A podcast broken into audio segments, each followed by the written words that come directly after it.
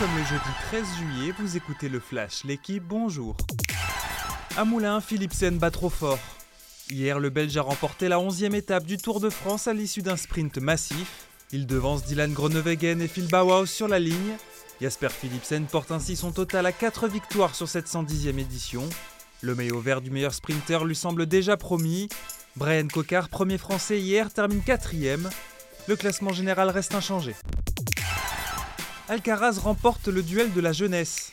Hier, l'Espagnol a disposé de Holger Rune en quart de finale de Wimbledon. Victoire en 3-7, 7-6, 6-4, 6-4.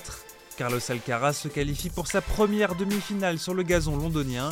Le numéro 1 mondial, 20 ans seulement, est le plus jeune joueur à atteindre le dernier carré de la compétition depuis Novak Djokovic en 2007.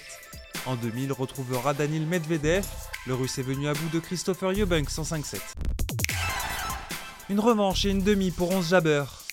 La Tunisienne a renversé la Kazakh Elena Rybakina hier en quart de finale de Wimbledon dans un remake de la finale de l'an dernier.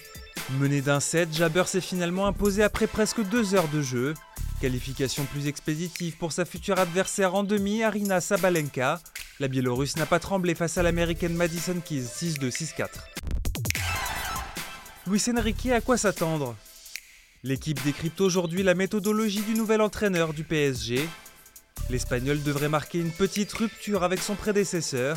Contrairement à Christophe Galtier, il a pour habitude de ne dévoiler ses compositions à ses joueurs que le jour du match. Il devrait conserver cette habitude à Paris comme celle de cultiver le secret autour de ses séances d'entraînement. Pas adepte des mises au vert, Luis Enrique est en revanche très à cheval sur la ponctualité et la condition physique de ses joueurs.